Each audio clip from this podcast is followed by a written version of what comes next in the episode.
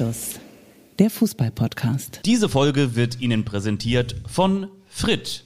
Denn mit Frit, dem lustigen Kaumbonbon für die gesamte Familie, seid ihr, genau wie Anstoß, immer einen Frit voraus. Ist das Clemens Fritz, der Sportdirektor von Werder Bremen? Ah, nee, Sportdirektor ist ja Frank Baumann. Nee, der heißt Fritz, ne? Fritz, der Chef-Scout, ne? Das sind nicht die Pommes Frit, sondern Frit, die Kaubonbons. Da waren früher Garfield-Aufkleber drin und die habe ich immer auf meine Schulbank geklebt. Die ganze Bank war vollgeklebt. Das muss so in der siebten, achten, neunten Klasse, vielleicht war es auch die zehnte gewesen sein, neben meinem frechen Nachbarn Kevin, neben meinem Sitznachbarn. Und wir haben immer diese Aufkleber auf den Tisch geklebt und die Lehrer haben nie was gesagt. Apropos Lehrer. Die Bank vom FC Bayern München ist auch nicht mehr da. Die Bank wird auch immer leerer. Die Bank vorne im Sturm ist nicht mehr da. Herzlich willkommen, das schon mal als kleiner Tease auf die Folge. Hier ist das Kicker Sonderheft für die Ohren. Hier ist Anstoß, hier ist euer Lieblingskult-Podcast. Ja, die Fußball-Bundesliga-Fans, die sagen, ihr seid ja rechtzeitig dran. Die Fans der zweiten Fußball-Bundesliga sagen, endlich, endlich kommen die beiden Bengels aus dem Urlaub zurück. Ich bin Fabian Witzke, mir gegenüber in meinem noch nobleren Nobelviertel sitzt Michael Augustin und natürlich müssen wir bei all diesen Zutaten, die wir haben für eine wunderbare Folge, auch darüber sprechen, wer am Ende recht hatte, dass Robert Lewandowski in Zukunft noch für den FCB spielt. Das war's natürlich du. Du, du hast gesagt, er bleibt beim FCB, ne? Ja, aber er spielt ja immer noch für den FCB. Eben, eben. Barcelona. Darüber werden wir sprechen, genau. Ja. Man kann uns vergleichen mit Eintracht Braunschweig, dem Karlsruher SC oder Arminia Bielefeld. Das sind die drei Mannschaften in der zweiten Fußball-Bundesliga, die noch nicht richtig mitmachen. Obwohl die Saison schon zwei Spieltage alt ist, so war es bei uns auch. Wir melden uns nach dem zweiten Spieltag vor der ersten Runde des DFB-Pokals und somit auch vor dem dritten Spieltag in der zweiten Liga.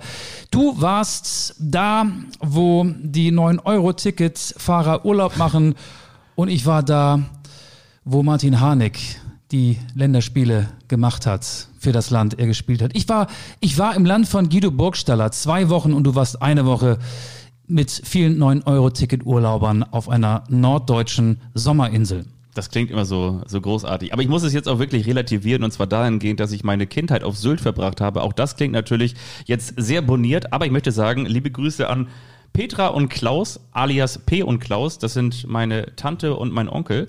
Beide haben ähm, nach ihrem Lehramtsstudium als Realschullehrerin und Lehrer keinen Platz auf dem Festland bekommen. Ohne Witz, damals wollte keiner nach Sylt, keiner nach Westerland und deshalb haben sie den diesen Platz da angeboten. Seitdem sind die dann nach dem Studium nach Westerland gegangen und die haben früher zu uns gesagt, hier in den Sommermonaten, in den Sommerferien sind hier viel zu viele Touris. Es ist ohnehin noch viel teurer als ohnehin schon. Wir wollen weg von der Insel und deswegen haben wir so eine Art Häusertausch gemacht. Das heißt, ich bin wirklich ganz anders mit Sylt sozialisiert aus dem Lehrer, Realschullehrer-Dasein und ähm, aus dem kleinen Vorort von Kiel.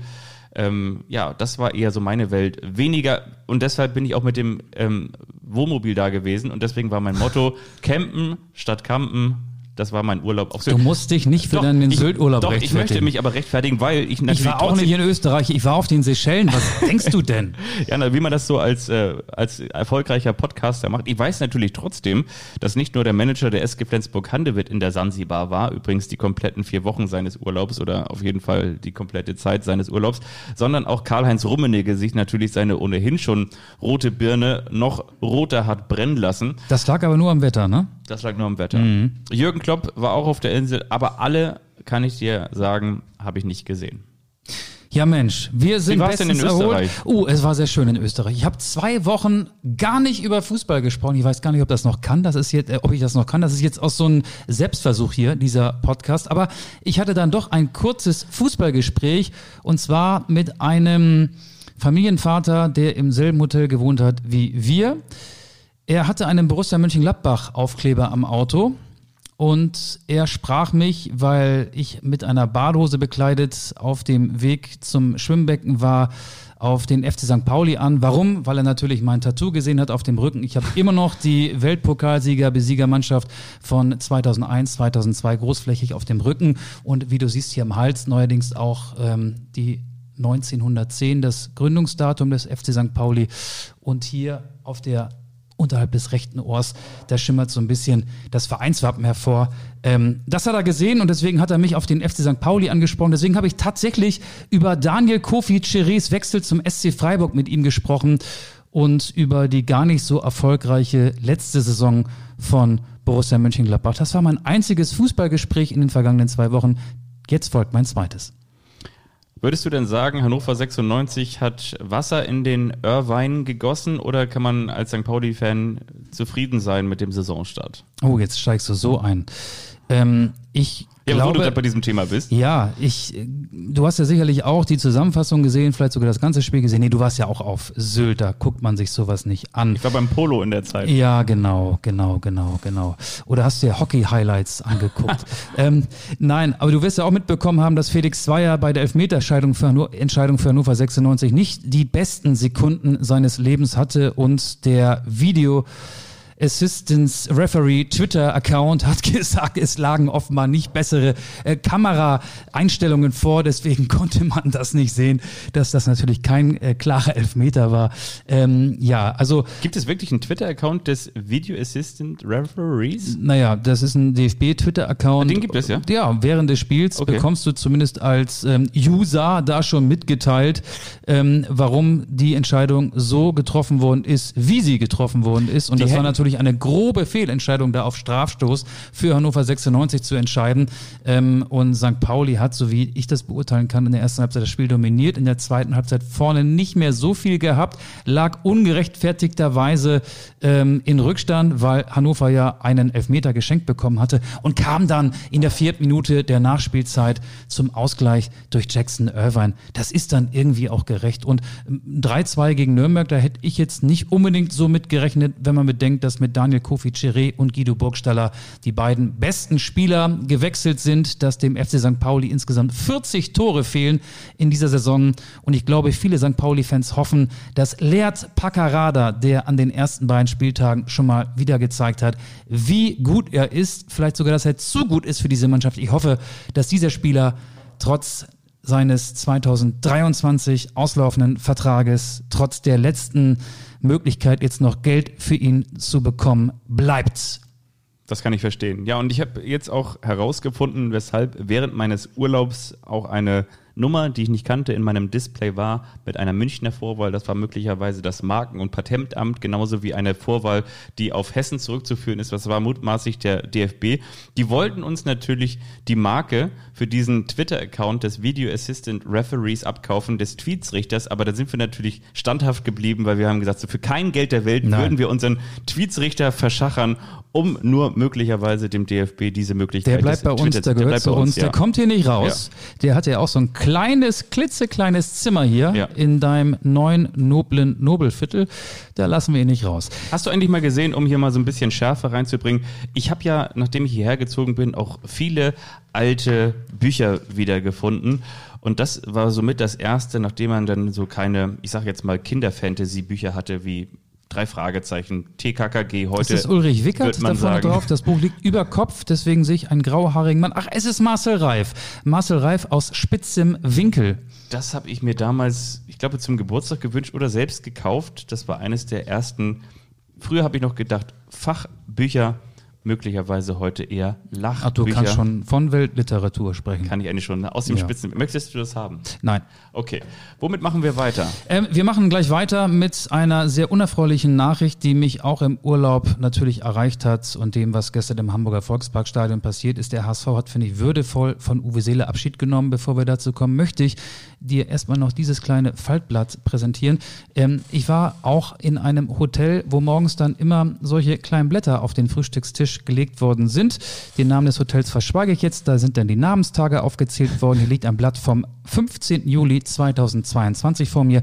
Wenn man darin rumblättert, dann sieht man auch das Wetter, den Wetterbericht, Bergwetter. Da steht dann, wann die Sauna geöffnet hat, wann die Nachmittagsjause ist und es wird am Ende auf der Rückseite noch ein Ausflugstipp gegeben. Es sind wechselnde Tipps. Ich möchte dir den Spruch des Tages und die Bauernweisheit vorlesen, weil ich finde, das ist beides sehr schön. Das waren natürlich auch mal wechselnde Sprüche.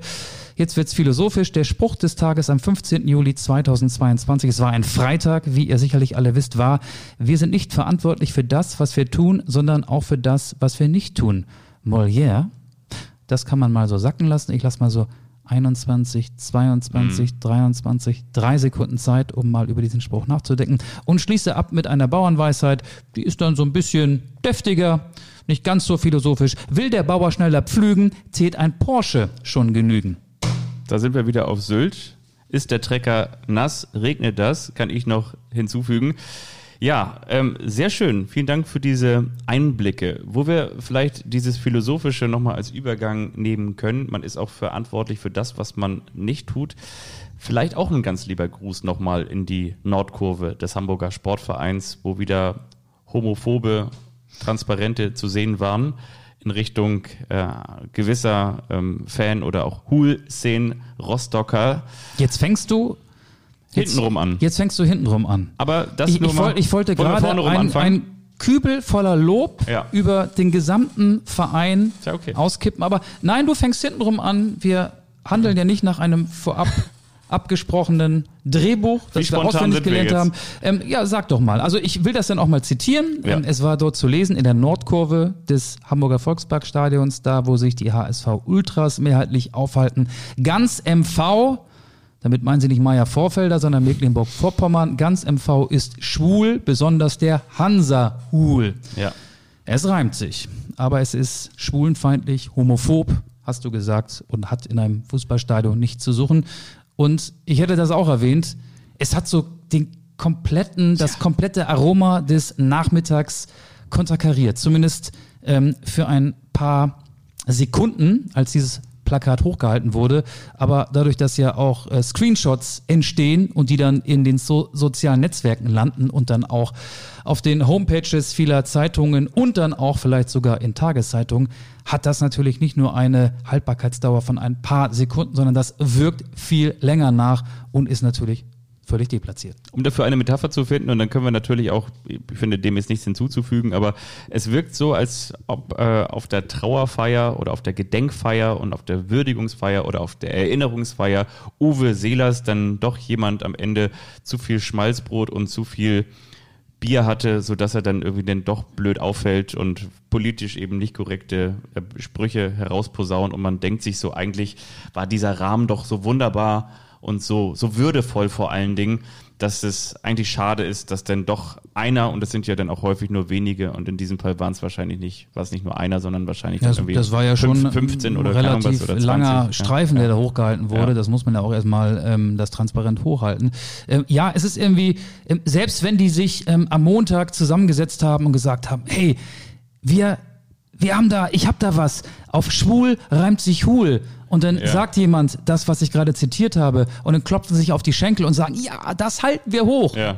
Beim Spiel gegen Hansa Rostock Genau. vor 6000 Gästefans. Das ist eine super Idee. Beim ersten Spiel nach dem Tod Uwe Seelers, unseres Ja, Moment, am, am, am Montag war er ja noch lebendig. Ja, ja. Aber was ich sagen wollte, spätestens am Donnerstag, so zwischen 17 und 18 Ja, okay, Uhr ist ja die Nachricht seines Todes veröffentlicht worden. Spätestens da oder vielleicht allerspätestens am Freitag hättest du sagen müssen, nee, dieses Transparent, das, das packen wir ein. Das, das ist zwar immer noch gut, aber das sparen wir uns fürs Rückspiel auf. Oder vielleicht verstauen wir es auch im Altkleidercontainer. Ähm, ja. Ich weiß ja, was du meinst. Nicht, dass jetzt der Eindruck entsteht, dass es irgendwann mal gut gewesen wäre, aber ich weiß ja genau, was du Nein, meinst. Also natürlich, also wenn man und eins und gut. eins zusammenziehen Ja. kann, dann Hätte man drauf Ding kommen können. Genau, hätte Ja. man drauf kommen können. Auch wenn man vielleicht äh, gar nicht so recht weiß, wer Uwe Seeler war, äh, weil man zu jung und vielleicht auch zu dumm ist und äh, gar nicht die Strahlkraft dieses Menschen einschätzen kann. Ich möchte jetzt sagen, genau und auch dahin kommen, was denke ich auch in unserem kleinen bescheidenen Podcast Uwe Seeler auch nochmal mit verdient hat. Er wartet sicherlich nicht drauf, aber wie das so aus meiner Sicht entstanden ist, wir haben ja in unserer Sportredaktion auch so Notfallketten, die dann in Kraft treten. Also für den Fall X, für den Fall, dass etwas Besonderes passiert und dazu gehört natürlich auch der Tod oder das Ableben Uwe Seelers und die Nachricht, die sich dann verbreitet hat und wir haben das so wie früher bei einer ja, Telefonkette so, ne? Dann haben wir dann eine WhatsApp-Gruppe und ich habe einfach nur diese Meldung gelesen und habe so gedacht, ach Mensch, es war ja irgendwie klar, dass das irgendwann kommen würde, aber So klar, wie es bei dir und bei mir auch ist. Ne? aber es war, hat mich wirklich betroffen gemacht, auch weil, glaube ich, diese Eindrücke seines 85. Geburtstages, der ja auch nochmal ganz groß medial ähm, gefeiert Im wurde. November letzten Jahres. Wurde, genau, ja. ähm, weil das noch so präsent war und ich glaube nicht nur deshalb, sondern eben, weil auch Uwe Seeler so, so unfassbar besonders, vielleicht auch ein bisschen leider Gottes aus der Zeit gefallen war. Zuletzt eben mit seinen Werten für, an Tradition festhalten, an den Werten festhalten, an familiären Dingen festhalten, an seiner eigenen Zufriedenheit festhalten. Nicht mehr müssen als, als nötig ist und so weiter und so fort. Ich glaube, vor allen Dingen deshalb haben ihn auch viele für seine Bescheidenheit und für seine Bodenständigkeit so sehr gemocht. Ich bin ja seit Samstagnacht wieder zurück in Deutschland und habe mir gestern Abend einer von uns, Uwe Seele, einer von uns, die Dokumentation, die Reinhold Beckmann für den NDR produziert hat, die zu seinem 85. Geburtstag im vergangenen November ausgestrahlt wurde, angeguckt und da hatte ich einen dicken Kloß im Hals. Also mich hat die Nachricht am vergangenen Donnerstag auch richtig traurig gemacht, weil ich finde auch, dass Uwe Seele ein guter, sympathischer, authentischer Typ war, als Mensch nahbar, immer freundlich, kein bisschen abgehoben, als Fußballer unfassbar gut. Also da muss ich auf meinen Zettel gucken. 587 oder was war das? Spiele für den HSV? Ich habe jetzt 476 äh, Spiele und 404 Tore. Ist die Frage, welche Wettbewerbe da immer ja. mitgezählt worden sind. Eine herausragende Quote, 72 Länderspiele für den DFB, 43 Tore. Er war als Fußballer immer am Limit, immer Vollgas, immer fair. Und so wünscht man sich ja heutzutage seinen Lieblingsfußballer, gerade heute, weil es so Spieler gibt wie Robert Lewandowski, die auf ähnliche Quoten kommen, aber dann doch etwas andere Werte verkörpern. Über diesen äh, Sportskameraden sprechen wir später noch. Also Uwe Seeler ist ja auch so ein bisschen sinnbildlich für das gute, alte Fußballerlebnis, für den guten alten Fußball.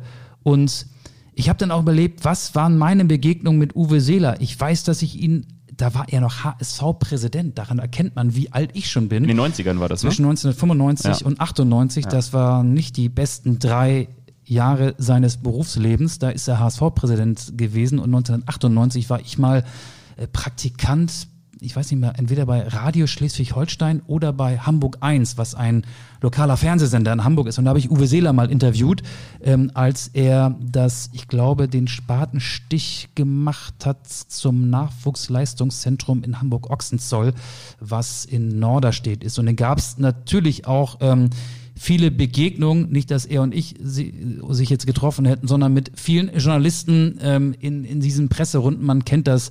Ähm, es wird irgendwie ein Statement erwartet. Wir sind jetzt nicht mehr im Jahr 98, sondern in den äh, Nullerjahren oder auch 2010, 11, 12, wann auch immer. Uwe Seeler fuhr ja dann immer mit seinem Mercedes äh, in die erste Reihe vor, konnte direkt vom Stadion parken und er hat meistens immer den Weg zu den Journalisten gewählt. Dann sind viele Mikrofone ähm, auf die unterschiedlichsten Fragen in den, äh, ins Gesicht gehalten worden. Er war immer sehr, sehr freundlich und ähm, ja, die Nachrufe, die in den vergangenen Tagen verfasst worden sind, sie sind, egal ob es äh, Olaf Scholz war, der, glaube ich, einen Gastbeitrag im Spiegel hatte. Ähm, Reinhold Beckmann hat auch noch einen persönlichen Brief im Spiegel geschrieben an Uwe Seeler, persönliche Abschiedsworte. Das war alles gut, das hat ihn sehr gut getroffen. Und ich kenne keinen Menschen, der Uwe Seeler nicht mal im Ansatz irgendwie doof findet, egal ähm, welchen Lieblingsverein man so hat. Und er ist so der Held unserer Elterngeneration Ja. oder vielleicht sogar unserer Nachkriegsgeneration. Ja, genau. Großelterngeneration. Ja, Und obwohl weder du ihn hast spielen sehen, noch ich, man hat so viel von ihm erfahren, weil er auch immer präsent war und weil die Tore, dieses berühmte Hinterkopftor 1970 bei der WM in Mexiko, immer wieder ähm, hervorgekramt worden sind. Und ich war richtig traurig, dass er dann am Donnerstag mit 85 Jahren gestorben ist. Ja, geht mir ganz genauso. Und das, was du beschreibst, ist natürlich auch das, das, das äh, was auch in diesem Film nochmal herausgearbeitet wurde. Eben auch diese, diese Bodenständigkeit. Und eben genau das. Röhren mit seiner Frau Ja. Ilka zusammen, die beiden kennen sich seitdem sie 15 sind. Und sie sagt, es war sofort klar, dass er der Mann meines Lebens ist. Und Ja. vor allen Dingen, was ich so schön finde in der Retrospektive, dass sie dann ja auch nochmal erwähnt, ich hätte es mir nicht schöner vorstellen können und ich habe es mir genauso vorgestellt. Also, dass sie beide rückblickend auf dieses Leben sagen, das war ein erfülltes. Das finde ich schon, schon toll. Und auch damals dieses große Angebot, dass sie, dass sie dann ausgeschlagen haben, nachdem es Italien, meine ich. Inter gewesen. Mailand, Inter ne? Mailand war genau, das, ne? Ähm, 1,2 Millionen Euro, Anfang der 60er Jahre damals. Mark oder Euro? Äh, Mark. Mark, ne? Natürlich D-Mark, ja. Und er dann gesagt hat, nee, ich habe hier auf der einen Seite meinen Vertreterjob bei Adidasler mit Trikotagen, ist ja auch noch so ein schöner O-Ton drin, so ein, so ein, so ein Ton Ja. ähm, aus in dem Film und auf der anderen Seite eben mit dem Gehalt beim Hamburger Sportverein und so nach dem Motto, damit kommen wir klar, damit kommen wir längs, das reicht uns und diese Zufriedenheit. Ja, das ist schon, das ist schon wirklich, ist schon wirklich toll, muss man auch sagen. Und ich finde auch, genau wie du es beschrieben hast, ich habe, heute ist ja Montag, als wir aufzeichnen, den Montagskicker aufgeschlagen. Liebe Grüße an die Kolleginnen und Kollegen. Und das habe ich auch noch nie erlebt. Die ersten vier Doppelseiten sind komplett in schwarz eingerahmt und werden Uwe Seeler gewidmet. Ja. Das finde ich also nicht nur angemessen, sondern eben auch so besonders. Ich habe das noch nicht erlebt. Also das habe ich so noch nie bei jemandem gesehen. Also ja, Helmut Schmidt, Bismarck, Uwe Seeler, drei Ehrenbürger der Stadt Hamburg. Und ich habe es ja eingangs gesagt, ich möchte auch den HSV und die Fans, ähm, nicht die, über die wir gerade gesprochen Ja. haben, sondern äh, die hauptsächlichen Fans des HSV loben. Das war sehr würdevoll, was sich da gestern im Hamburger Volksparkstadion beim 0 zu 1 gegen Hansa Rostock abgespielt hat. Das Trauerspiel hat das Hamburger Abendblatt heute getitelt, meint nicht damit das Plakat, das äh, hochgehalten worden ist, in dem die Hansa-Fans verunglimpft worden sind. auch nicht das sportliche. Auch nicht das Ergebnis mit dem Tor in der vierten Minute der Nachspielzeit durch Schumacher. Nein, äh, das Abschiedsspiel, loyal und bescheiden, der größte aller Zeiten, ähm, das war das hauptsächliche Transparent, das auch normalerweise die ganze Aufmerksamkeit hätte bekommen sollen, wurde in der Nordkurve hochgehalten. Dann Joe Brauner, inzwischen auch 84 Jahre, nur ein Jahr jünger als Uwe Seeler, war früher Stadionsprecher beim HSV, Mr. Tagesschau, hat eine sehr würdevolle Rede gehalten, finde ich, vor ähm, Anpfiff des Spiels. Dann die Sondertrikots des HSV, uns Uwe mit der neuen am Ärmel, da wo normalerweise immer der Co-Sponsor Feinkost Pop ist es beim HSV seinen Platz findet. Ich finde übrigens, das HSV-Trikot ist eines der schönsten, muss ich wirklich sagen, im, im Profifußball. Ja. Ich, ich werde jetzt nicht hier zum äh, HSV ähm, Fehlt nur der Totenkopf drauf, ne? Nein, aber, aber ich, ich finde, das ist echt gelungen und Ja. dieses Sondertrikot in der Kürze der Zeit. Donnerstag kam die Nachricht, am Sonntag, sprich ähm, drei Tage später war dieses Spiel. Dann dieser emotionale Moment, die Aufstellung, der Stadionsprecher ruft mit der Nummer eins Uwe und das ganze Stadion antwortet Seeler, äh, mit der Nummer neun Entschuldigung, Ja. Uwe Seeler, das Ganze wiederholt sich elfmal. Unser Trainer Uwe und wieder rufen die ähm, mehrheitlich HSV-Fans unter den 54.000 natürlich ähm, den Nachnamen Seeler. Auch das war toll. Fast alle HSV-Fans in Schwarz. Uns Uwe, die große Choreografie in der Nordkurve, der Kranz, der Mittelkreis abgelegt worden ist. Einer von Hansa Rostock, einer vom, nee, die haben beide gemeinsam einen Kranz abgelegt. Oder Mit Martin Piekenhagen zusammen. Genau, Martin ja, Piekenhagen, Robert Marien, die Ja. beiden Vorstände von Hansa Rostock gemeinsam mit äh, Thomas Wüstefeld und äh, Jonas Bold mit den beiden HSV-Vorständen. Also das war eigentlich eine rundum Ja. gute Atmosphäre und hat auch nochmal allen klar gemacht, was dieser Mensch den Menschen bedeutet, die ihn ja, die wenigsten von ihnen haben ihn spielen sehen, von den Zuschauern Mhm. und die wenigsten äh, kennen ihn logischerweise persönlich. Aber ja, das war emotional und auch traurig. Ja, absolut. Und ich glaube, es ist auch an dieser Stelle müßig, überhaupt Vergleiche herzustellen, aber ich glaube, das ist so das, was ich jetzt noch mehr nachempfinden kann, was die Frankfurter nach dem Tod von Grabowski ähm, Ja. durchgemacht und mitgemacht und Wo, erlebt wobei haben. ne? Uwe Seeler schon Natürlich. auf einer, wenn man ähm, Wenn- wenn man- rein sportliche sieht, Na- auf einer höheren Stufe steht. Ich ne? meine aber so vielleicht in der Grabowski Bedeutung wurde den- Weltmeister ja, 74, ja. Seele hat es ja leider verpasst. Auch Ja. mit einer ähm, ja wirklich sehr fairen Art mit diesem Wembley-Tor und der Niederlage im äh, Finale von 1966 in England umzugehen.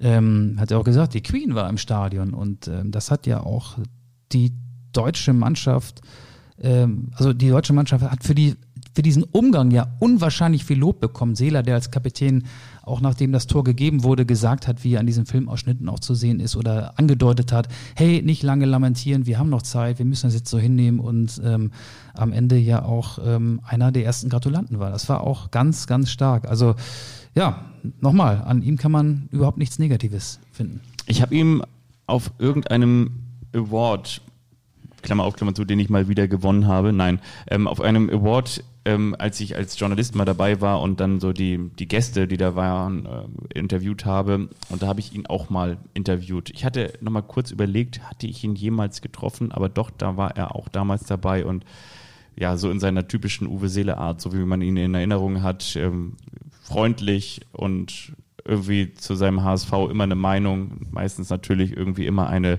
leicht melancholische, so in den letzten Jahren.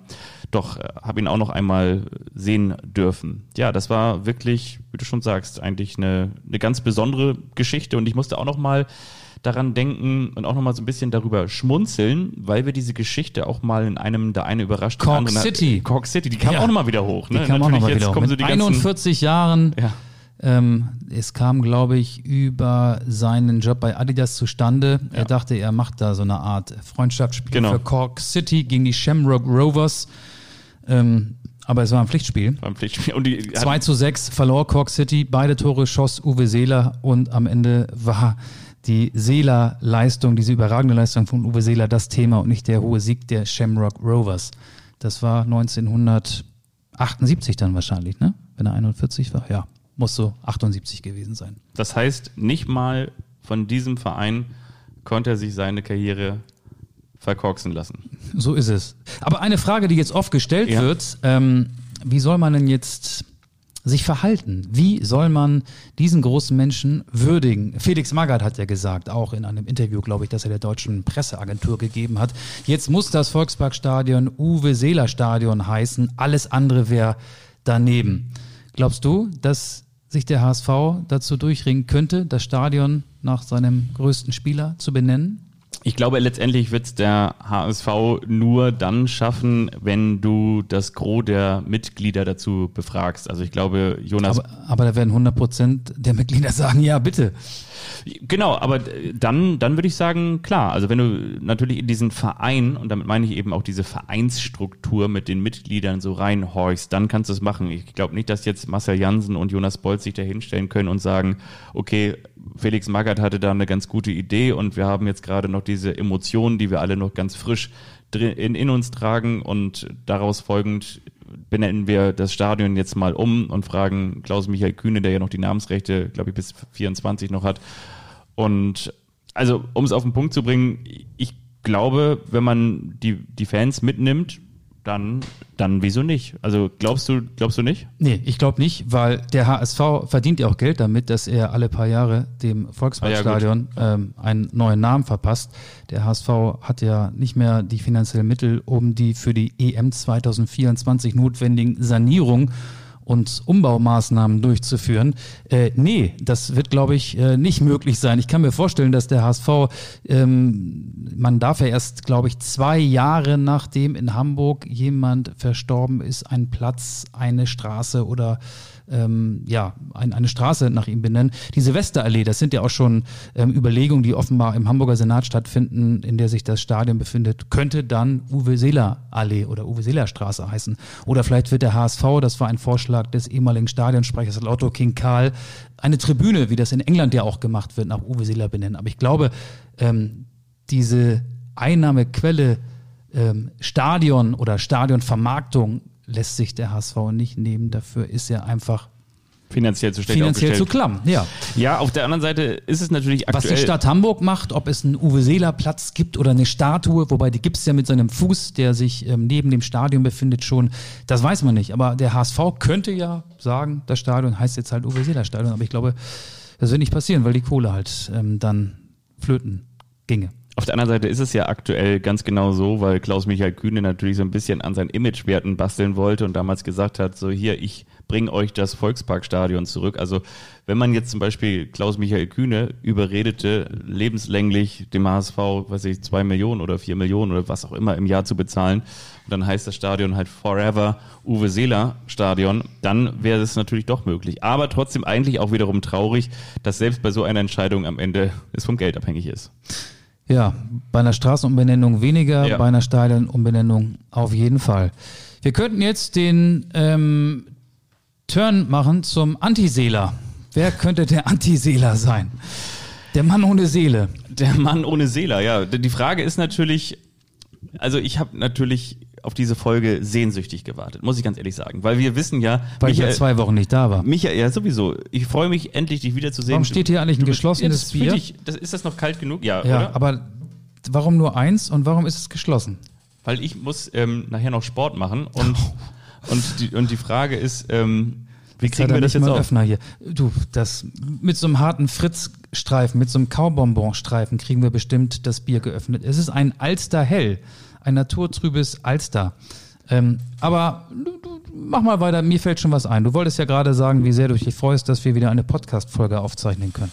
Ja, und zwar ist es so, dass ähm, jetzt macht er das mit dem Buch von Marcel Reif auf. Wenn das aufgeht, dann liest du das aber auch.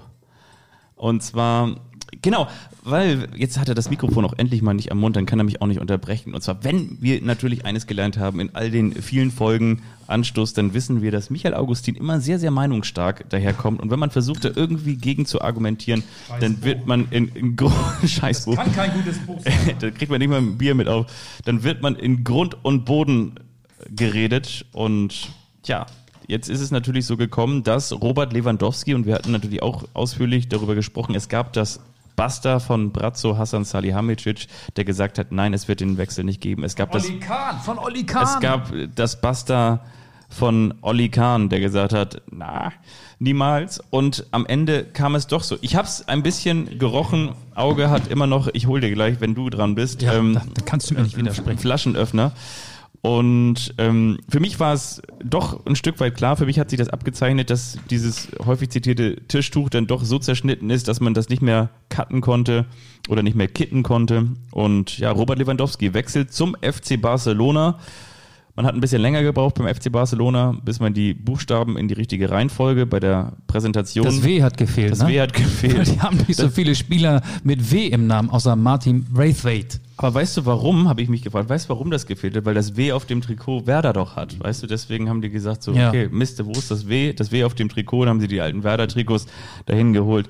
Ja, also Robert Lewandowski, 45 Millionen plus X, also am Ende wahrscheinlich dann doch 50 Millionen für einen fast 50-Jährigen. Und ähm, Für einen fast 34-Jährigen. Robert Lewandowski ist nicht mehr. Und ich, Michael Augustin. Du freust dich, weil wer, du das Wer, wer recht hat, gibt einen aus und du kriegst ein Bier jetzt hier. Ja, ich möchte aber, da darfst du ruhig noch zuhören, bevor Ja, ja. du dann dafür sorgst, Ja. dass ich mein Bier, auf das ich mich so sehr gefreut habe, öffnen kann. Robert Lewandowski, wenn wir über Uwe Seeler gesprochen haben, Robert Lewandowski hat ja in der Fußball-Bundesliga ähm, eine ähnliche Quote. 375 Spiele, 344 Tore für den FC Bayern München. Aber er war keiner, der für eine emotionale Bindung zu den Fans gesorgt hat. Jetzt steht er auf, kann mir nicht widersprechen, er hört mir zu. Ich finde, Robert Lewandowski war ein zuverlässiger Dienstleister, ein Spieler, der professionell war. Er hat aber diese emotionale Bindung nicht herstellen können, obwohl er siebenmal Torschützenkönig wurde, zweimal Weltfußballer. Er hat alle Titel gewonnen. Vielen Dank für das geöffnete Bier. Er hat sogar den Uraltrekord von Gerd Müller geknackt, indem er 41 Saisontore in der vorletzten Saison, muss man ja mittlerweile sagen, erzielt hat. Aber er ist auch ein Egoist, der sich nicht zu schade ist, jedes noch so peinliche Spielchen seiner Berater mitzuspielen. Und damit bin ich auch schon bei seinen letzten Trainingseinheiten, die er mit der aktuellen Bayern-Mannschaft absolviert hat. Mal kam er sechs Minuten zu spät. So viel Fußball habe ich dann doch konsumiert in Österreich. Mal kam er acht Minuten zu spät. Dann hat er seine Lustlosigkeit zur Schau gestellt. Und am Ende hat im Hintergrund Hassan Brazzo Salihamidzic über den sich manch einer in seiner Funktion als Sportvorstand des FC Bayern schon lustig gemacht hat. Gut verhandelt, 45 Millionen für einen fast 34-Jährigen, das ist eine Menge.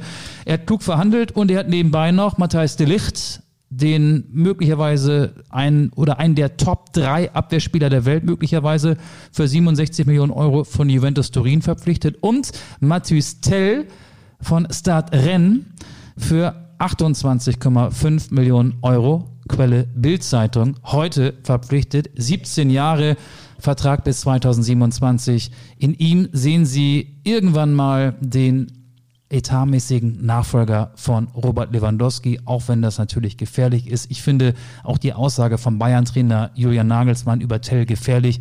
Er traut ihm in der kommenden Saison schon mal zehn Tore zu. Obwohl Tell in Frankreich, da hat er sein Debüt mit 16 gegeben, in seiner ersten Saison für Stadren in sieben Spielen gar nicht getroffen hat. Und bei einem 17-Jährigen, da kann noch sehr, sehr viel anders laufen, als man sich das als Trainer, Sportvorstand oder Manager oder Talentscout vorstellt. Ich wäre sehr vorsichtig mit diesen Aussagen.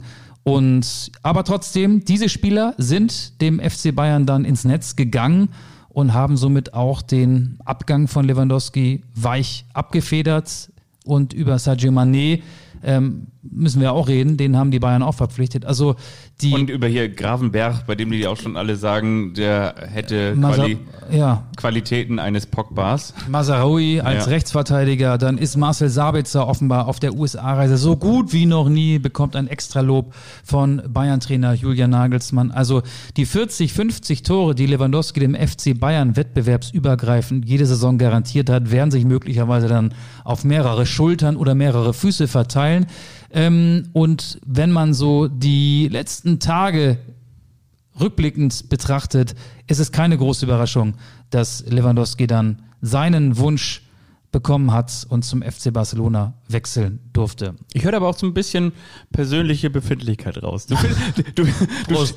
Du, Prost. du störst dich auch schon ein bisschen daran, dass du nicht recht hattest, sei ehrlich.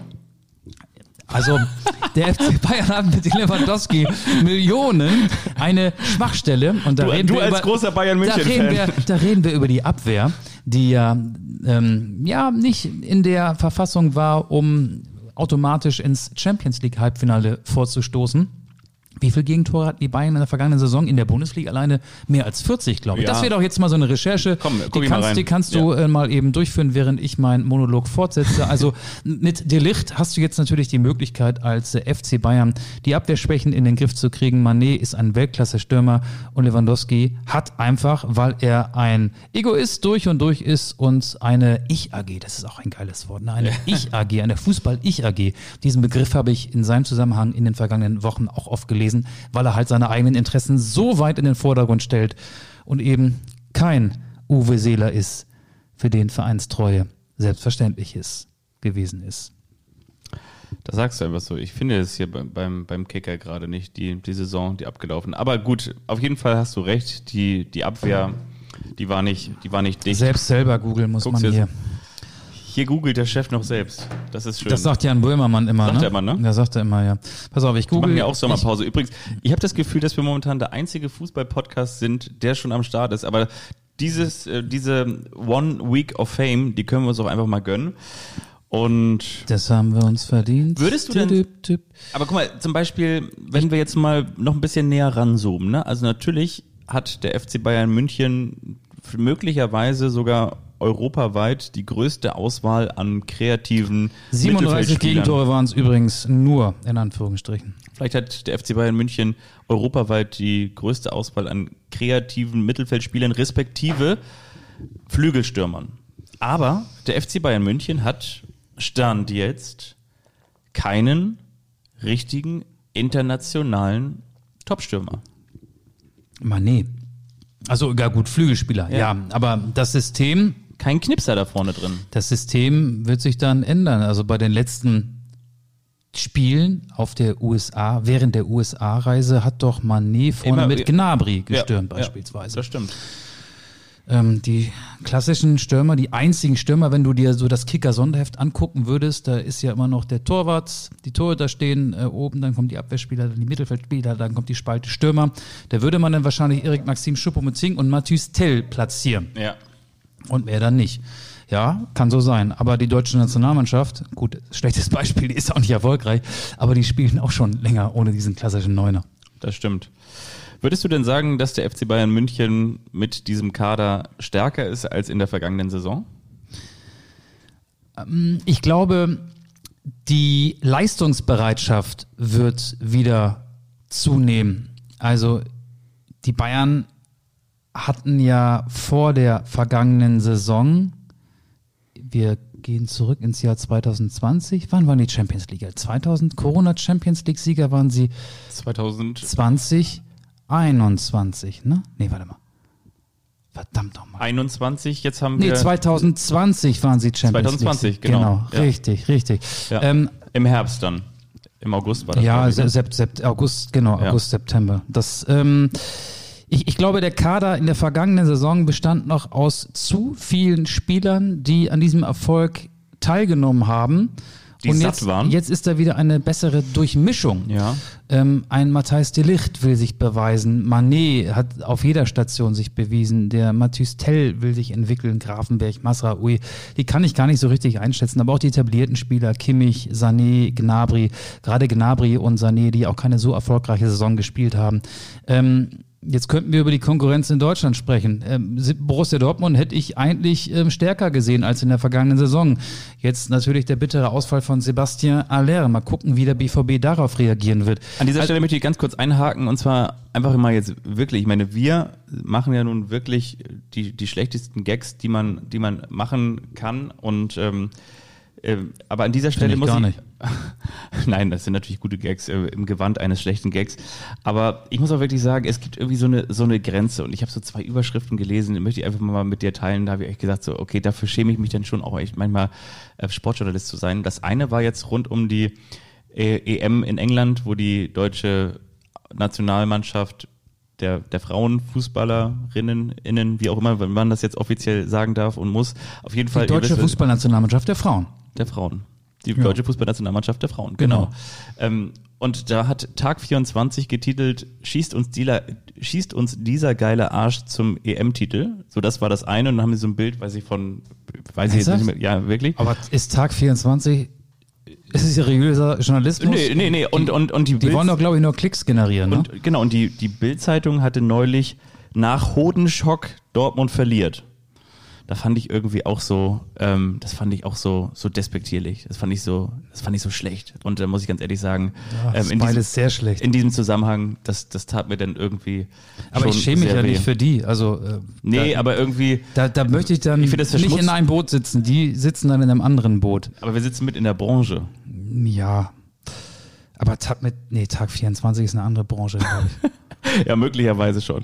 Aber das, das stimmt, äh, das stimmt. Also das, was du gesagt hast, dass natürlich jetzt diese bittere Nachricht des, des Ausfalls von Sebastian Aller, mit dem Borussia Dortmund ja eigentlich genau diesen Spieler hatte, dieses häufig zitierte letzte Puzzleteil vorne drin, diesen, diesen Ersatz, diesen zumindest Konglomeratersatz, muss man ja sagen, so ein Erling Haaland kannst du ja nicht eins zu eins Nee. ersetzen, aber diesen mit Aber Adeyemi zusammen, Adeyemi ne? zusammen, ja. ja. So, das, das wäre es ja eigentlich gewesen. Und ja, jetzt ähm, bin ich auch wirklich mal gespannt, ob Borussia Dortmund sagt, wir, wir warten jetzt, ob er möglicherweise schon im, im Frühherbst oder nach der WM wieder zurückkommt oder wir reagieren nochmal darauf und holen jetzt doch nochmal jemanden.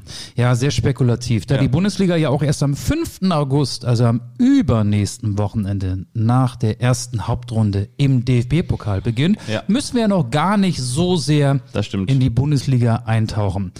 Was hältst du davon, wenn wir zu DEÜDA, wie Anstoß-Ultras zu sagen pflegen, kommen? Noch ganz kurz, ich möchte mit dir noch einmal kurz darüber philosophieren, weil es auch nochmal ein großes Thema zum Start der Woche war, oder es war ein, ein kleineres Thema zum Start der Woche, aber es war nochmal ein Fußballthema, das jetzt nochmal so aufgemacht wurde. Und zwar gibt es an diesem Dienstag, möglicherweise hört ihr auch am Dienstag, ein Nachhaltigkeitsforum in Berlin, an dem Teile der Profiklubs teilnehmen und da wird darüber philosophiert, da werden Gedanken angeregt, wie man in Zukunft die Fußball-Bundesliga respektive die Ligen, die Profi-Ligen ein bisschen nachhaltiger gestalten kann. Und der ehemalige DFL-Chef und früherer auch kaufmännischer Geschäftsleiter des FC St. Pauli, Andreas Rettich, der zuletzt bei Viktoria Köln am Start war, hat gesagt, lasst uns doch einfach die Bundesliga, vielleicht nach dem skandinavischen Vorbild, dem Kalender anpassen und zwischen dem März und Dezember spielen.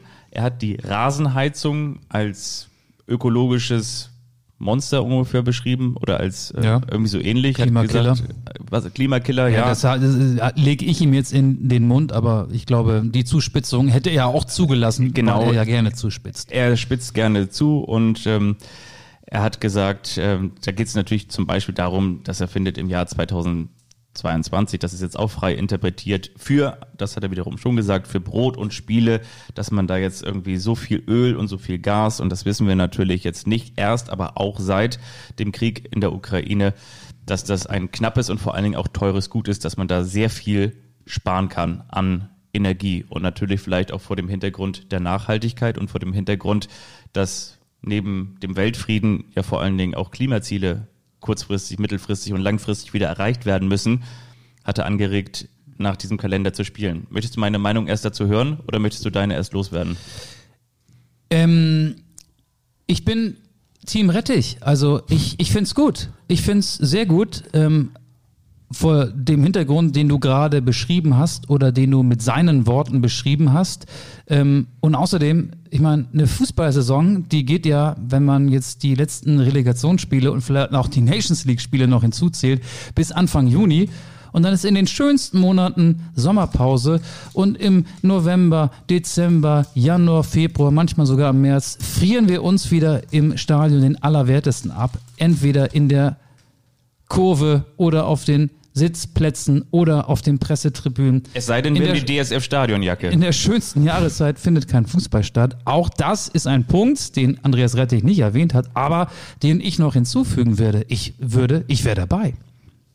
Jetzt habe ich mir gerade so ein, so ein Fritz Zitrone Ja, reingedrückt. pass auf, denn ähm, lese ich dir noch oder zitiere aus einer E-Mail des ähm, eines Fanbündnisses und zwar ist das das Bündnis Zukunft Profifußball. Die haben sich ja auch dazu geäußert zu den DFL Nachhaltigkeitskriterien. Ähm, die haben eine Pressemitteilung verschickt, die habe ich bekommen. Die schreiben erstmal, dass sie bedauern, dass die Sichtweisen von Fans im Programm des Nachhaltigkeitsforums der DFL keine Rolle spielen. Sie werden trotzdem mit zwei VertreterInnen vor Ort sein und stehen für Gespräche zur Verfügung. Ähm, die erwähnen beispielsweise in dem Nachhaltigkeitskriterienpaket der DFL die Mindestkriterien 1 und die Mindestkriterien 2, die, ähm, oh, jetzt muss ich aber auf- aufpassen, dass ich mich nicht vergaloppiere. Ähm, auf jeden Fall heißt es in den Mindestkriterien 1 sind Anforderungen, die die Clubs ab 2023 erfüllen müssen und äh, die Mindestkriterien 2 gelten zunächst optional und werden erst ab 2024 verpflichtend. Sie bestehen aus Fragen, die die Clubs beantworten müssen.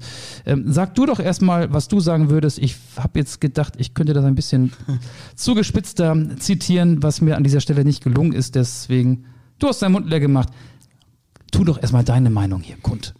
Ganz generell finde ich das total sinnvoll, also auch darüber nachzudenken, an welchen Stellen kann man sparen. Wie gesagt, natürlich auch mm, ökologisch nachhaltig aus der Sicht der Klimaziele, aber natürlich auch kurzfristig gesprungen, wenn wir darüber reden, dass die Gaspreise im kommenden Jahr, so wird zumindest spekuliert, möglicherweise bis zu dreifach so viel Geld von uns verlangen werden. Also das heißt, dass wir das Dreifache möglicherweise ausgeben müssen. Das wird sich natürlich in ganz vielerlei Hinsicht auch irgendwo bemerkbar machen.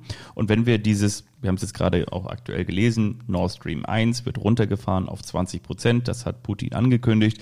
Das heißt, da wird schon ähm, ordentlich mit den Säbeln gerasselt und entsprechend wird es mutmaßlich auch eine Gasknappheit geben. So, das ist das eine. So, das heißt, wir haben ein knappes Gut und warum sollten wir denn sinnlos ähm, das zum Fenster rausschmeißen und so weiter und so fort. Nachhaltigkeitsansätze, wo auch immer, ich kann sie jetzt nicht alle aufzählen, finde ich auch gut. Finde ich ist auch zeitgemäß und wir alle müssen ein Stück vielleicht dazu beitragen, ähm, Solidargedanke und so weiter und so fort. Finde ich alles gut.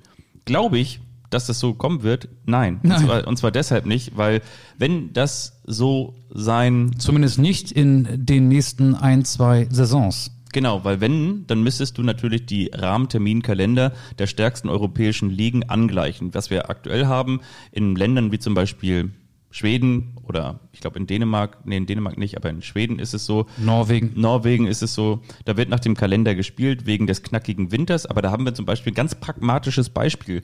Während die europäischen Top-Ligen mit ihren Vereinen in der Champions League darum kämpfen, ins Achtelfinale einzuziehen, ist bei denen gerade Saisonpause. Das heißt, es findet in dem Sinne kein lauterer Wettbewerb statt. Natürlich kann man jetzt auch so argumentieren und sagen, okay, die Bodo Glimt hat auch zum letzten Mal vor, keine Ahnung was, oder wahrscheinlich noch nie um den Einzug ins Achtelfinale gekämpft. Was ich sagen will, du müsstest in der Premier League, in La Liga, in der Bundesliga, in Italien, müsstest du überall dieses Modell haben, weil ansonsten wären die Vereine in unterschiedlichen Situationen, wenn sie internationale Wettbewerbe Ja, spielten. klar. Ne? Und du müsstest natürlich auch, das muss man auch ganz ehrlich Aber der sagen, Grundgedanke ist gut. ist super. EM, WM. Es funktionierte natürlich auch eine zweieinhalbmonatige Saisonpause zwischen Anfang November und Ende Januar. Jetzt im Jahr 2022-23 wegen der Weltmeisterschaft in Katar. Auch das funktioniert ja. Ähm, und warum sollte das nicht in Zukunft immer so sein, dass man WMs in eine Saison einbaut? Ich, ich finde die Idee auch super. Und zwar allen Dingen äh, vor dem Hintergrund, weil dann könnte man doch zum Beispiel auch ähm, Olympische Winterspiele in Saudi-Arabien stattfinden lassen in der Zeit im Winter. Hätte man ein riesengroßes Ja, Zeitfenster. prima. Aber bei mir war gar nicht so viel Ironie drin. Nein, bei mir auch nicht, Also, also klar, so klar, klar, so klar ist ja, dass, dass eine Winter-WM in, äh, also wenn wir Winter haben, in Südafrika ähm, ja auch Sinn machen würde, ähm, weil da ist dann Sommer. Okay, dann kann man sagen, es ist vielleicht ein bisschen zu heiß da, logischerweise. In Brasilien wäre es dann auch ein bisschen zu heiß.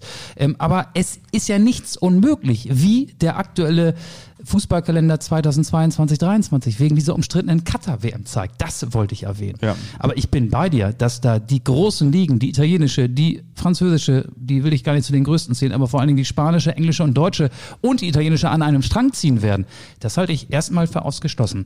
Ich habe jetzt übrigens. Wie gesagt, ähm, und dann wären natürlich auch noch die Europameisterschaft und die, die Weltmeisterschaft. Das heißt, du müsstest ja die Kontinentalverbände. ja, weniger Wettbewerbe und die wollen ja immer mehr. Die wollen ja, Ja, immer mehr ja. Club-Weltmeisterschaft und was es da nicht alles gibt. Und Ähm, Donata Hopfen ist ja auch gar nicht abgeneigt, zum Beispiel. Das ist ja auch ein, ein Teil der Kritik wiederum von Andreas Rettich in Richtung Donata Hopfen, der DFL-Geschäftsführerin, dass er sagt, so, sie ist ja sehr offen, was zum Beispiel DFB-Pokalfinale in Saudi-Arabien angeht. So, und äh, da, wenn wir dann darüber nachdenken, dann wissen wir auch ganz genau, was ist Wunsch und was ist Realität. Und auf der anderen Seite muss man natürlich auch ganz ehrlich sagen, Andreas Rettich hatten wir übrigens auch schon mal bei uns im Podcast. Ne? Ähm, der ist natürlich auch einer, der häufig in Anführungsstrichen deswegen loben wir ihn ja auch jetzt. Nee, aber der auch, häufig, des, nur deswegen loben wir ihn. der auch häufig fromme Wünsche natürlich äußert. Und die sind natürlich auch fromm. Und ich finde sie auch gut. Ich finde ich find die Ideen ja auch Andreas Rettig ist provokant, aber Ja. nur durch solche Provokationen sorgst du dafür, dass Denkanstöße gut. Absolut. freigesetzt werden. Hopfen, Malz und Hamburg, das ist übrigens das Motto dieses Getränks. ähm, aber ich möchte noch einmal ganz kurz auf die Pressemitteilung der Zukunft Profifußball der Fanvereinigung zurückkommen.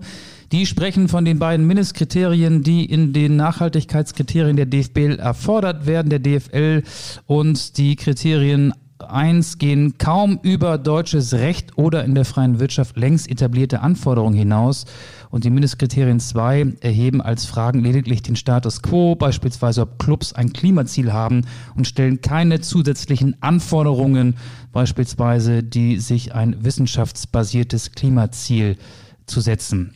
Also ich hoffe, man kann da ein bisschen folgen, was ich meine oder was in diesem Fall die Fanvereinigung meint. Sie sind mit dem, was da morgen besprochen wird, nicht einverstanden, mit den Nachhaltigkeitskriterien der DFL nicht einverstanden und sind auch eher pessimistisch, dass da irgendetwas Sinnvolles rauskommen könnte morgen. Aber rechtzeitig hat Andreas Rettich das Thema zumindest mal in den Medien platziert und zumindest wir reden drüber und ich glaube auch andere Medien, obwohl ich uns jetzt ja als Podcast-Medium Nummer mit eins. anderen Medien, schon gar nicht mit Tag 24 und ähm, schlechten Schlagzeilenredakteuren bei der Bildzeitung vergleichen möchte. Das stimmt. Weißt du, was ich mich gefragt habe? Warum, wenn Jannis Horn verpflichtet wird, und zwar wechselt er zum VfL Bochum. VfL Bochum, warum gibt es da keine Bewegtbilder, Social Media Bilder, die produziert werden, so wie wenn Matthijs Tell am Münchner Flughafen aus einem Privatjet aussteigt? Warum gibt es das nicht bei Jannis Horn? weil Janis Horn mit dem 9-Euro-Ticket fährt und weil der VfL Bochum keine Social-Media-Abteilung hat, die imstande ist, solche Hochglanzvideos zu produzieren. Das stimmt, aber dafür haben sie möglicherweise das schönere Trikot. Wollen wir über, wie hast du gesagt, D-E-U-A sprechen? Du hast das D vergessen. Ah ja, stimmt. D-E-U-D-A. Da Sehr kommt gerne. meine, meine Legasthenie durch. Ja, okay, komm. auf geht's. 3, Auf 2, geht's. 1 und los.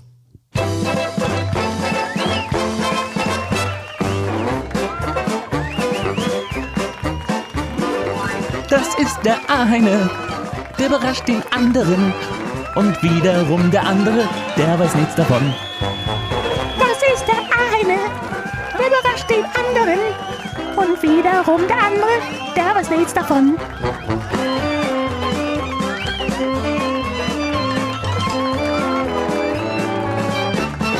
Der eine überrascht den anderen.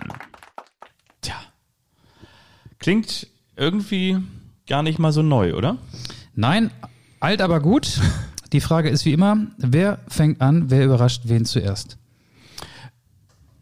sehr, sehr gerne. Ich muss ganz ehrlich sagen, ich finde das schade, dass du trotz deines Urlaubs dich so gut auf diese Folge vorbereitet hast und mir auch während dieser Folge schon ein bisschen der eine überrascht den anderen kaputt gemacht hat. Denn wir haben ja diese Folge eigentlich ja den großen zumindest inhaltlich den großen Torjägern gewidmet, allen voran natürlich Uwe Seeler, Robert Lewandowski und Matthijs Tell. Und ich wollte mit dir ein Aber der kleines ist ja noch kein Torjäger.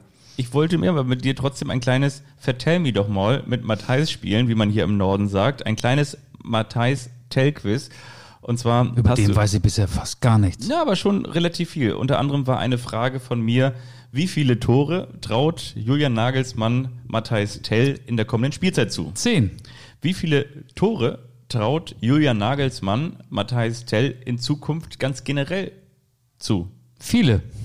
Er hat gesagt, tatsächlich in diesem Interview, er würde ihm auch zutrauen, dass er mal einer der besten Stürmer überhaupt wird und auch mal über 40 Tore schießen kann für einen 17-Jährigen. Das ist, ich finde das absurd. Was, was für eine Aussage, oder? Hochgradig gefährlich, Ja. über einen 17-Jährigen solche Aussagen zu treffen. Bei der, gut, der wird wahrscheinlich äh, nicht von Anfang an Stammspieler werden beim FC Bayern München, aber solche Aussagen fliegen dir immer um die Ohren. Ich fühle mich gerade so ein bisschen an Yusufa Mukoko erinnert. Ja, Wann sehen wir ihn das erste Mal Ja. Für Deutschland spielen, also Ja. für die A-Nationalmannschaft. Ja, ja. Solche Schlagzeilen oder solche rhetorischen Fragen sind in ähm, einschlägig bekannten Zeitungen diskutiert worden, bevor er überhaupt zum ersten Mal für die BVB-Profis gegen den Ball getreten hat. Ich sehe das ganz genauso wie du. Mir kam sofort äh, so ein, so ein Bayern-Vergleich in den Kopf und ich musste wirklich an, an Michael Rensing denken oder na, nach Olli Kahn. Als man auch mal gesagt hat, weißt du, du hast jetzt ja auch Welttorhüter, Welttorjäger, ähm,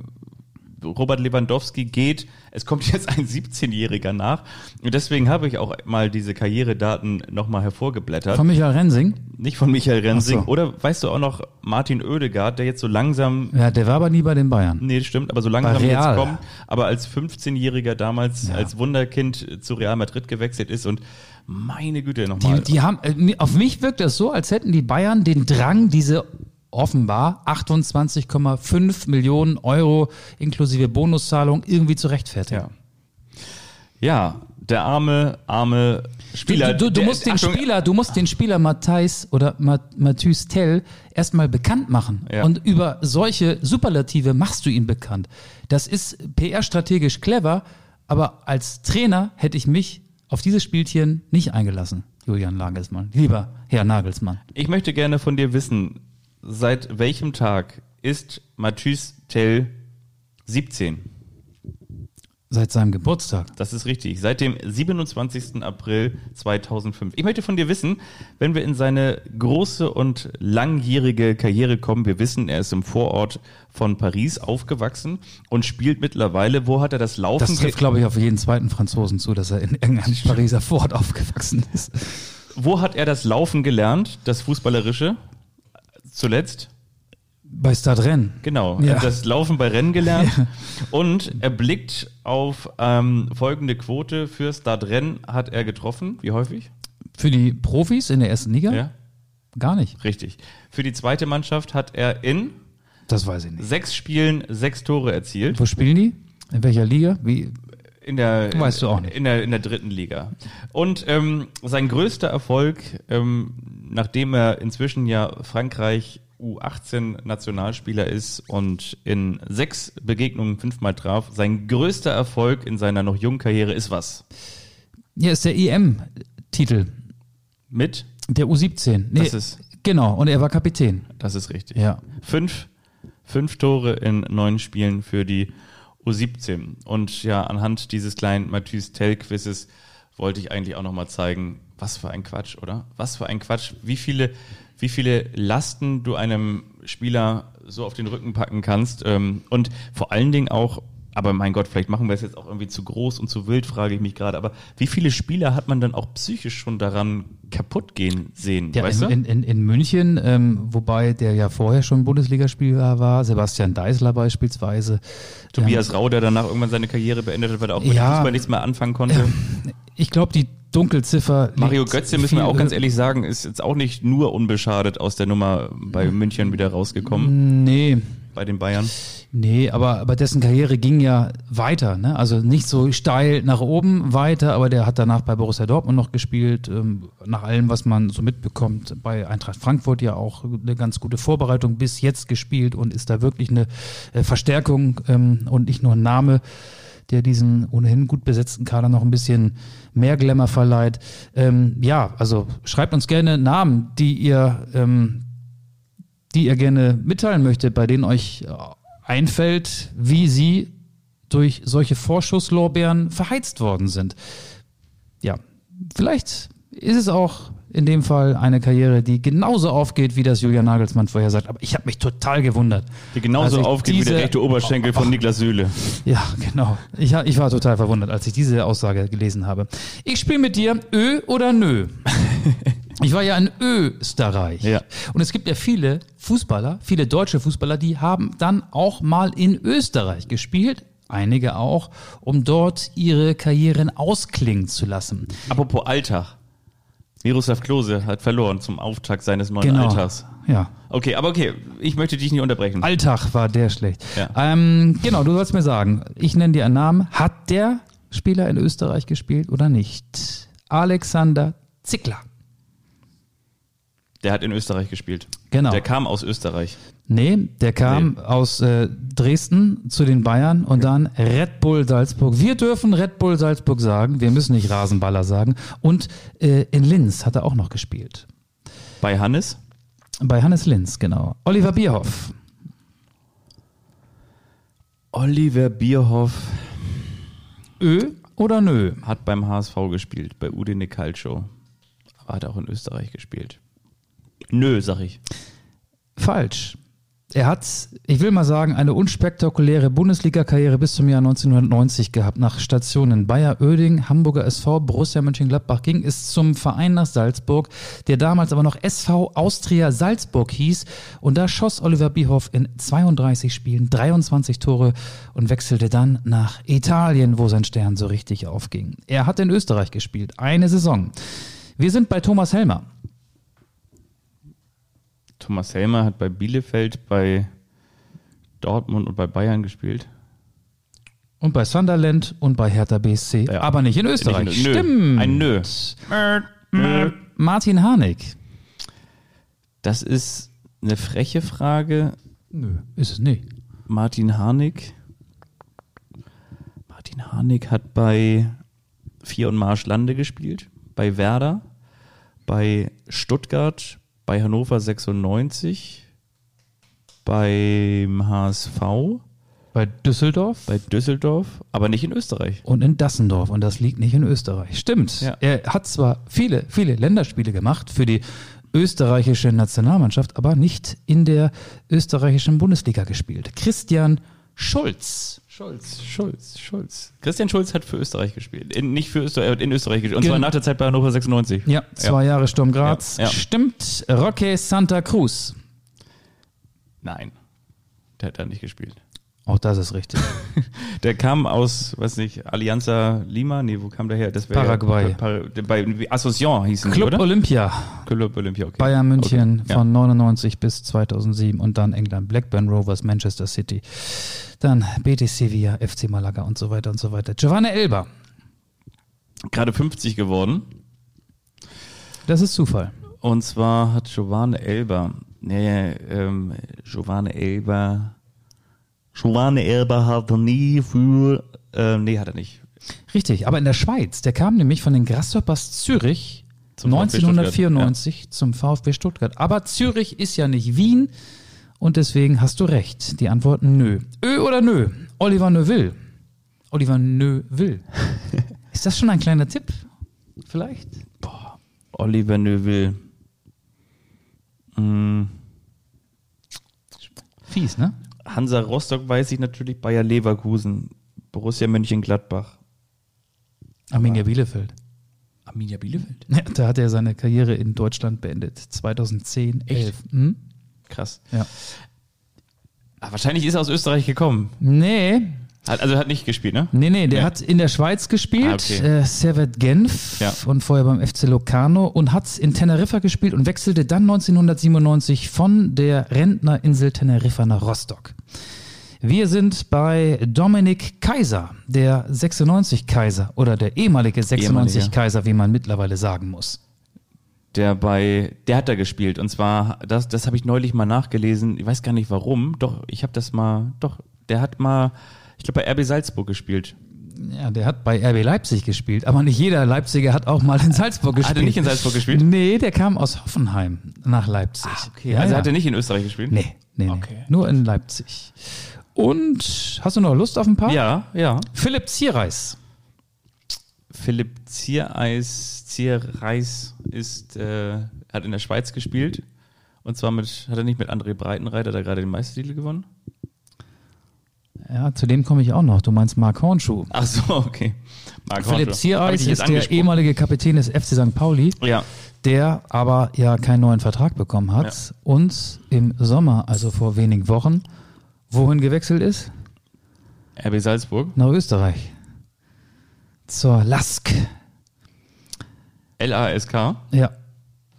Linz, da ist er hin. Also spielt er in Österreich. Wir sind bei Thomas Linke, über den haben wir neulich auch mal gesprochen. Ich weiß gar nicht mehr warum, aber da ging es, glaube ich, um was, da ging es um die 2002er Ja. Finalteilnehmer der Ja. WM in Japan und Südkorea. Thomas Linke. Da haben wir übrigens das Feedback bekommen. Also auch wenn ihr uns gerne mal Feedback zukommen lassen möchtet, macht das gerne über unseren Instagram-Account oder auch gerne über unseren Twitter-Kanal. Anstoß-Podcast oder eben Anstoß bei Twitter. Da haben wir das Feedback bekommen. Das war schon ein bisschen für Nerds. Klammer auf, Klammer zu. Aber ich habe es trotzdem gerne gehört. Dann ist doch das hier auch so. ja, und zwar hat Thomas Linke auch mal für Salzburg gespielt. Ja. Am Ende noch, ne? Ja, ja. RB Salzburg, oder? Ja, Red Bull. Wir dürfen hier Red, Red Bull Bull, sagen. ja, genau, ja. Wir sind ja, wir sind ja ein, ein, ein, ein nicht öffentlich-rechtlicher Podcast. Wir dürfen auch Fritz sagen. Mark Hortschuh hast du schon gelöst. Ja. Ähm, der war tatsächlich in der Meistermannschaft von André Breitenreiter. Schöne Grüße nach Hoffenheim, Sinsheim, wo auch immer er wohnt, vielleicht in Heidelberg. Johannes Eggestein, der aktuelle St. Pauli-Stürmer, der am vergangenen Wochenende sein erstes Tor für die Braun-Weißen gegen Hannover 96 erzielt hat. Der hat in Österreich gespielt. Stimmt. Ja, 2020, 21. Lask, wieder Linz. 28 Spiele, 12 Tore. Zwei, drei habe ich noch. Ja, okay. Sadio Mané.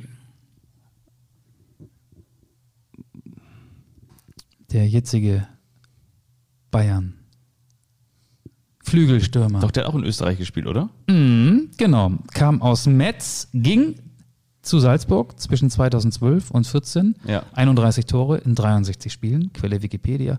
Dann Southampton, Liverpool, Bayern, München. Willi Orban. Nicht Willi Sagnol. Willi Orban. Ähm, Willi Orban. Ich sag ja. Du sagst, ich, du sag, sagst ich, Ö. ich sag Ö. Ich sag nö, weil nö ist richtig. Willi Orban entstammt ja der Kaiserslautern-Schmiede. Kaiserslautern-Schmiede und von dort aus wechselte er 2015, was schon sehr lange her ist, direkt nach Leipzig. Ohne die Zwischenstation Salzburg. Hat direkt einen, einen Ring durch die Nase bekommen und wurde da auf die Koppel gezogen, ne? Genau, ist Zu den gleich Bullen. genau, kein, kein junger Jungbulle, sondern direkt zu, den, zu den großen Bullen, zu den ausgewachsenen Stieren. Sandro Wagner. Das ist mein letzter für dich. Sandro Wagner. Er Sandro, hatte viele Vereine, so Ja. viel kann ich dir verraten. Sandro Wagner. Das ist schwierig, da den Überblick zu behalten, weil es waren viele Vereine. Gab es auch einen Verein in Österreich? Also FC Bayern ist richtig, ne? Damit ging's los. Damit ging's los und damit ging es auch fast zu Ende, wenn nicht noch ein Wechsel nach China zu Tianjin Teda stattgefunden hätte. Zwischendurch war auch noch mal Werder mit dabei. Richtig? War Darmstadt dabei. Ja. War Hoffenheim dabei. Ja. Und nichts Österreichisches. Duisburg. Duisburg, stimmt. Kaiserslautern. Stimmt. Rapid Wien. Ach, echt jetzt? Nein. Nein, du hast recht. Ja. Ja. Das Sehr war Ö oder Nö und du hast das ganz gut gemacht. Ganz manierlich. Ne? Ja, doch, ich bin zufrieden mit dir. Das finde ich gut. Wollen wir noch Mucke raufpacken? Ohne Witz, die, die Folge ist jetzt schon eine Stunde acht lang. Echt? Ja. Oh, ich habe noch so Gib viel. acht. Was hast du noch? Ich habe noch einen Song, den ich raufpacke. Ich, ich hätte noch mehr, aber ich packe nur einen Song rauf, damit ich dir noch was sagen kann. Du sollst ja nicht dumm aus dieser Folge gehen. Ähm, was von einem Naturlehrpfad aus Österreich bezieht sich eher so auf kleine Kinder, aber vielleicht weißt du auch die Lösung. Von mir gibt's Def Punk mit Face to Face, weil wir uns jetzt wieder Face to Face gegenüber sitzen an diesem Tisch nach zwei Wochen Pause. Ich möchte von Coldplay Paradise raufpacken, einfach weil, Weil du da auf dem Konzert warst. weil ich auf dem Konzert war und ich sagen möchte, mit dir hier zu arbeiten, ist wie das Paradies auf Erden. Wir freuen uns auf eine neue Spielzeit. Jetzt am Wochenende bis, wir, wir können schon sagen, am ersten Spieltag werden wir gemeinsam nach Wolfsburg fahren und ein Nordderby erleben. Wolfsburg gegen Werder, Nordderby, da werden die Bremer wahrscheinlich jetzt beleidigt sein, aber für den VfL Wolfsburg ist das ein richtiges Nordderby. Genau. Das ist ein ist mehr Nordderby als das gegen Hertha BSC. Das ist ja mehr so ein geografisches Nordderby oder Nordostderby. Bist du vorher auch noch im DFB-Pokal im Einsatz? Ganz kurz. Ja, bin ich äh, sogar zweimal. Ich habe jetzt noch ein paar Tage Urlaub und am Wochenende ist dann ein Doppeleinsatz. VfB Lübeck gegen Hansa Rostock am Samstag und am Sonntag Eintracht Braunschweig gegen Hertha BSC. Das ist ja echt witzig. Das war das alte, das alte deutsch-deutsche Grenzduell, kann man fast sagen. Also das war von Lübeck aus Rostock so der, der erste Verein. Das war so Ost-West-Grenze. Und ja, spannend. Okay, cool. Ja, viel Spaß dir und ähm, wir sehen uns aber hoffentlich nach dem DFB-Pokal dann wieder. Ja, einen habe ich aber noch hier. Okay, ja, stimmt, jetzt der, der, der Pfad. Wahr oder unwahr, dass Murmeltiere ihre Artgenossen bei Gefahr durch einen Pfiff warnen? Das stimmt. Das stimmt. Wirklich? Ja, das stimmt. Und Aber die Frage ist, hat das Murmeltier in Österreich gespielt oder nicht? das hat in Österreich gespielt. Und während des Winterschlafs ist es so, dass äh, Murmeltiere auf etwa zwei Atemzüge pro Minute kommen und ihr Herzschlag von 200 auf 20 Schläge pro Minute sinkt. Mein Herzschlag sinkt jetzt auch wieder, weil die Anspannung abnimmt. Mann, war ich nervös hier nach zwei Wochen Anstoßpause. Aber es hat Spaß gemacht. Ich hoffe euch auch. Kommt gut durch die Woche. Bis bald bei Anstoß. Tschüss. Tschüss.